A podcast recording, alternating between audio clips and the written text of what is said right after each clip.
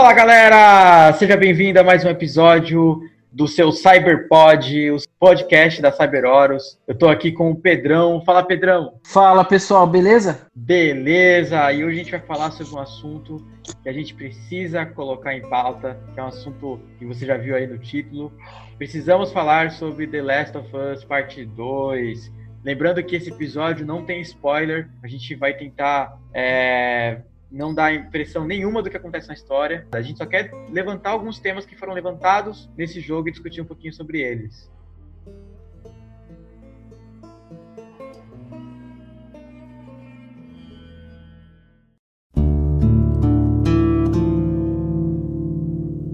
Deixando logo de início, que jogo, hein, cara? Que jogo. Que jogo fantástico, que jogo fantástico.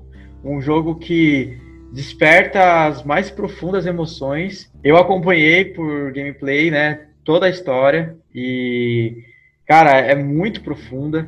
É uma história muito madura, sabe? Uma história que realmente levanta questões que precisam ser discutidas. Né? Por mais que a gente não esteja na mesma situação dos personagens, nós não estamos no mesmo cenário, mundo pós-apocalíptico.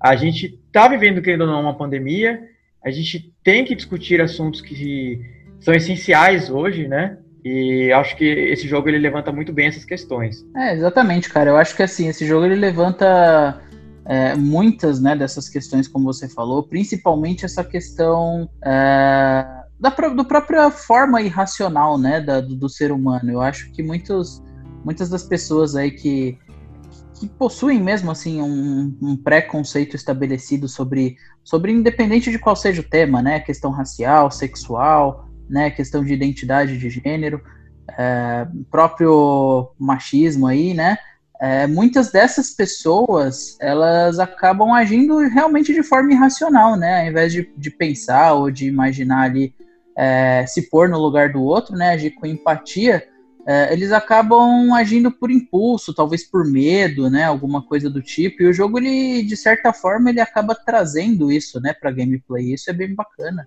É, ele, ele levanta assim todos os assuntos que poderia gerar polêmica, ele coloca dentro de um jogo, né? E acho que o primeiro, Exatamente. É, e o primeiro, acho que o primeiro, a primeira polêmica entre aspas está fora do jogo. E isso é muito triste. Que eu vi essa semana que os jogadores estavam hateando estavam querendo boicotar o jogo porque a Ellie, ela no caso é lésbica, né? Então eu vi muito pessoal zoando, criando meme, falando é, lesbian of us, sabe? É, uhum. Colocando isso de uma forma muito triste, assim. Eu, eu não consigo mais ver isso com raiva, sabe? Eu vejo muito com tristeza mesmo que a gente está em pleno 2020 tendo que discutir coisas básicas como a opção sexual de uma pessoa, né?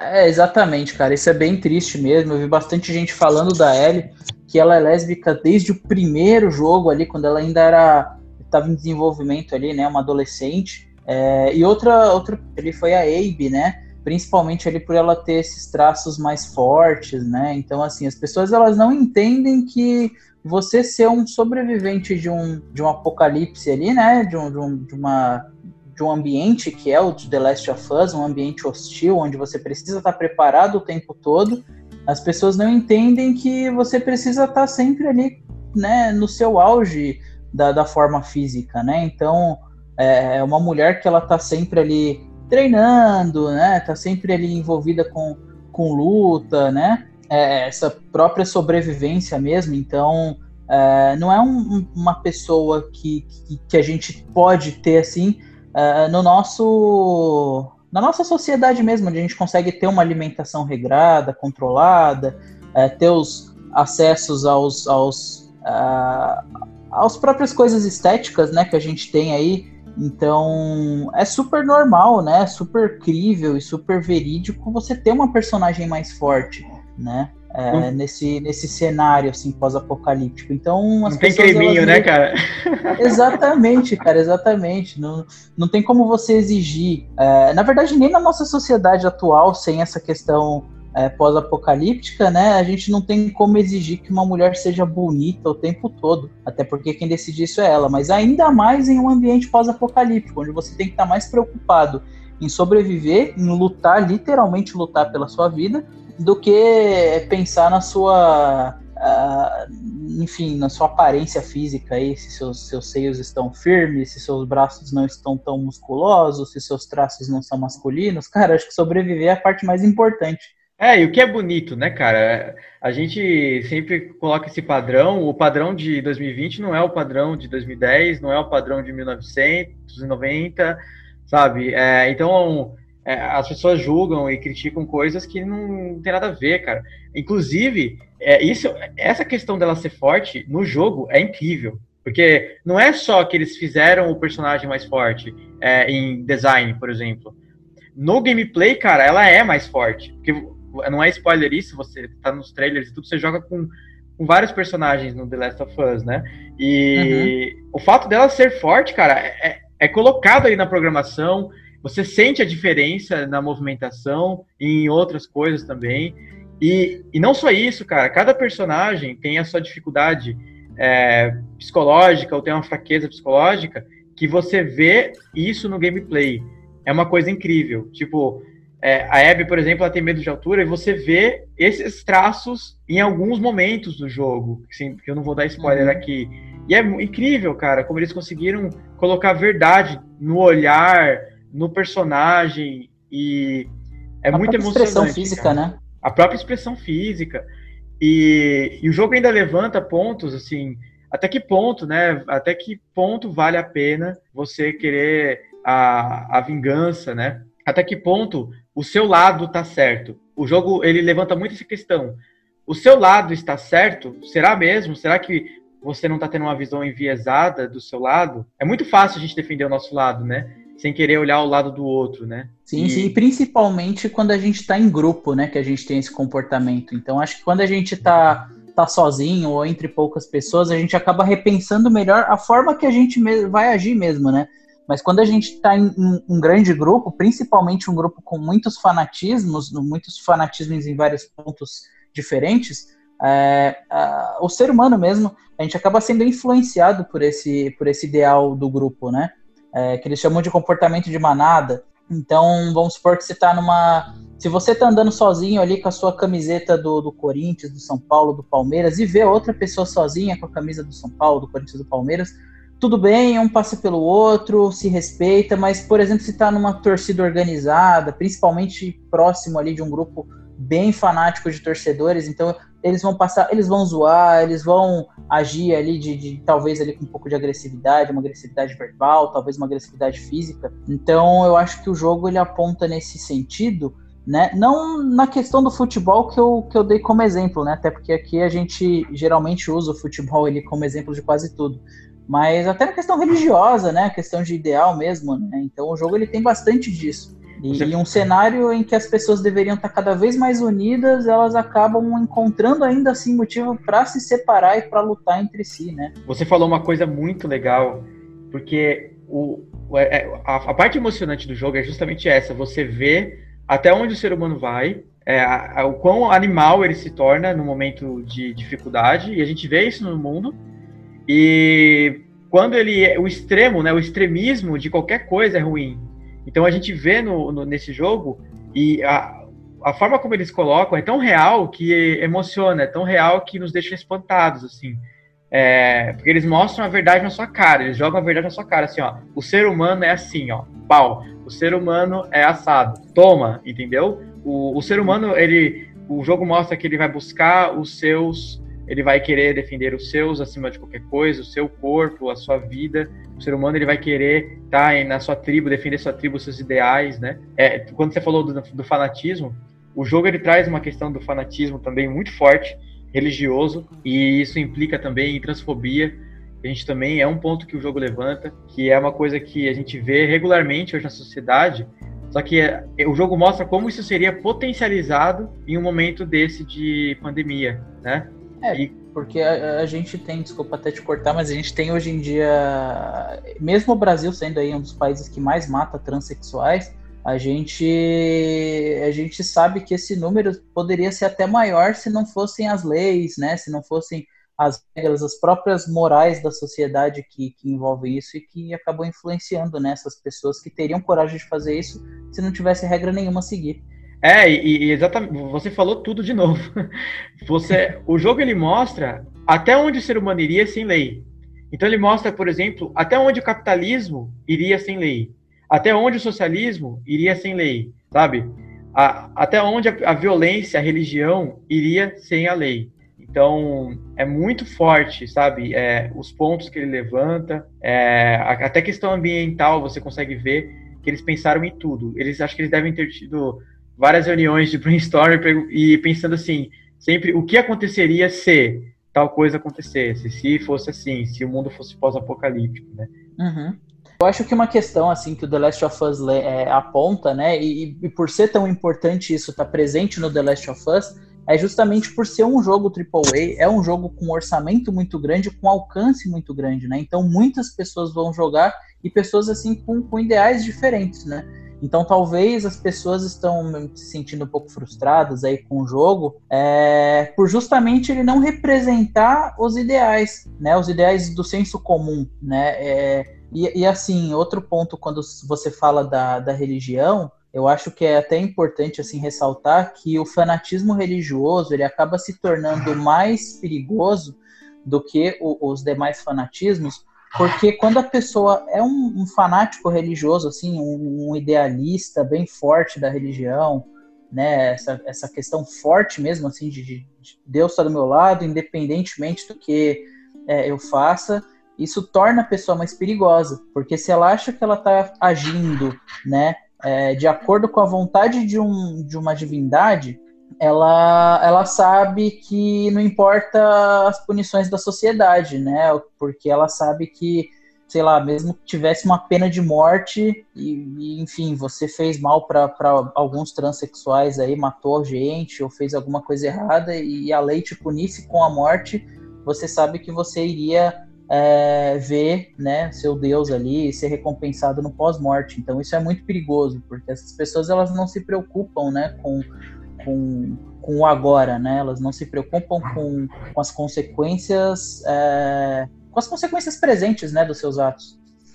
Elas vivem, a, elas vivem sempre a, a, o futuro, né? a grande promessa que elas podem ter. Né? Então, é exatamente isso que você falou isso é muito perigoso, né? Claro que a gente tem que respeitar uh, todas as religiões, tem que respeitar todos os pensamentos. Eu sou uma pessoa que respeita muito e dou, eu dou espaço na minha vida para ouvir todos os lados possíveis. Eu acho que todo mundo tem pontos bons e coisas para agregar. Eu sou a favor da união, né, das pessoas e não do afastamento delas. E, e a gente vê, cara, que os extremismos, eles são contra isso, né? Eles pregam aquilo que eles querem de uma forma extrema e acabam tirando a voz do outro, né? Uhum. E isso é muito perigoso e o, e o jogo levanta muito esses pontos, né? Por isso que o hate, o hate também que esse jogo está sofrendo, mostra até a sociedade que a gente vive, mostra que é real aquilo que ele colocou. Incomodou muita gente, né? Exatamente, eu fui ver agora aqui na, na classificação dos usuários do Google, o jogo tá com 46%, cara. Pois é, ele tá sendo reteado, né? Uhum. Exatamente, assim, o jogo ele, ele, ele não, não deveria ter, né, esse tipo de elas é, se aproveitam, assim, da, da internet para, enfim, fazer ali suas maldades, né, digamos assim, é, destilar o seu, seu preconceito, né, em, em cima do jogo. É. Enfim, mas sem pensar no, no próximo, né, nas pessoas que estão sendo representadas ali para aquele jogo. Então, resumo da obra, resumo do, do, do papo aqui, né, o, até a, colocando um gancho com o que você falou do, das notas, eu não acho que o jogo merecia a nota que ele está recebendo. É um jogo primoroso tecnicamente, primoroso em gameplay, primoroso em história, em roteiro. É 10 de 10, mas ele levanta muitas questões, né? Ele realmente levanta muitos assuntos que a gente precisa discutir. Eu acho até por isso ele deveria até ser mais discutido, né? Digamos assim. Depois a gente pode até fazer uma versão desse podcast com spoiler, para a gente entrar em cada detalhe e entender, uhum. tipo, a, as motivações de cada personagem. Acho que a gente pode fazer um episódio assim. Não, exatamente, eu também concordo. É, eu, em resumo, ali, pela, pela parte que eu vejo as pessoas mais criticando ali do jogo, né, achando algum motivo ou outro para criticar esse jogo, é, alguns citam alguns tipos de roteiro, mas assim, todas as obras vão ter. Se você pegar um Cidadão Kane, pegar um Scarface, é, não importa, ele vai ter um furinho de roteiro ou outro, claro, vai ter alguma coisa que não, não tem conexão com, com a história, uh, mas eu acho que isso não deve ser usado como desculpa para simplesmente né, destilar uma ideia, uh, enfim, mais fanática aí que a pessoa tem. Eu acho que esse jogo ele vem para justamente unir todo mundo, né, e para a gente ter aí uma ideia melhor do, de como é a natureza humana, infelizmente. É isso mesmo. Então, se você ainda não viu o jogo, se você não, de repente não tem um PlayStation 4, eu sugiro que você assista os gameplays, igual eu, eu não tenho PlayStation 4, eu assisti todos os gameplays, foram mais de 20 horas de vídeo, que eu assisti, assim, como se fosse uma série, né, então eu assisti é, como se fosse assistir Netflix, alguma coisa do tipo, e eu fiquei bem impressionado com, com o jogo e é, é incrível mesmo, assim, acho que você deveria jogar e poder conhecer essa história também, para até para você poder é, ouvir, né? É, é, é, isso que o jogo coloca para fora, né?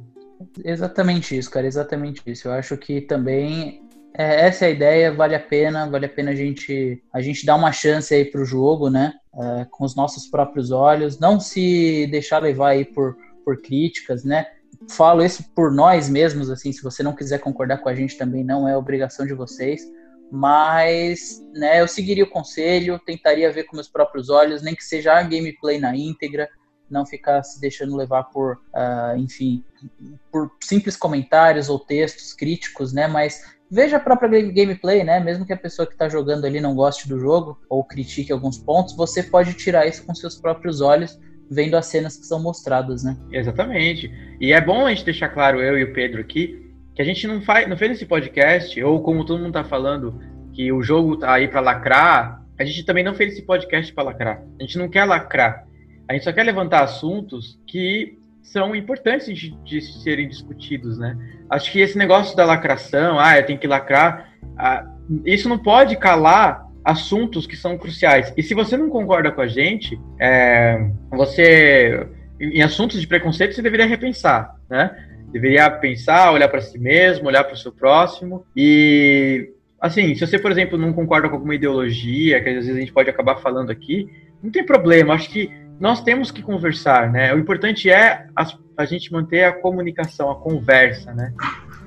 Exatamente isso, cara. Exatamente. Né? A gente precisa aí, acima de tudo, respeitar tudo, respeitar as religiões, respeitar as instituições, né? Respeitar as opções das pessoas, respeitar a natureza das pessoas, né? Uh, seja ela sexual, seja ela uh, uma questão étnica, né? Então, os videogames eles sempre uniram as pessoas, né? Sempre foi uma plataforma tão legal assim de, de, de promover a união mesmo, né? De promover a, a, a, junção de várias pessoas diferentes, várias tribos diferentes. Então, acho que hoje é, eu fico muito triste quando as pessoas falam disso, né? Dessa questão de, ah, tudo é lacração, tudo é isso, tudo é aquilo. E é o que você falou, o objetivo não é lacrar, não é simplesmente, é, enfim, deslegitimar algumas lutas, né? É, é atribuir ali, agregar todo mundo para que a gente possa ser mais felizes e respeitando né, as diferenças aí, porque ninguém é igual. Muito bom. Faço das palavras do Pedro as minhas. E deixa seu comentário, compartilha com. Acho que é importante esse discurso chegar a mais a mais pessoas e saiba que você, que você, você que respeita o seu próximo, você que luta também por ideais de união, por ideais de, de respeito, né, por uma, uma sociedade melhor, você não está sozinho, né? Tem muita gente, é, mas infelizmente o que é polêmico, o que é hate, ele tem mais poder de voz, de força, né? né? Até as pessoas não param, por exemplo, para ver uma, uma coisa bonita na rua, elas só param para ver uma batida de carro, né? As pessoas têm, é. né? Então, mas saiba que existem pessoas que querem a união também. Você não está sozinho. Exatamente. Realmente é isso aí. Você não está sozinho. Conta com a gente aí, gente. Boa. E até a próxima semana, gente. Até a próxima, pessoal. Obrigadão.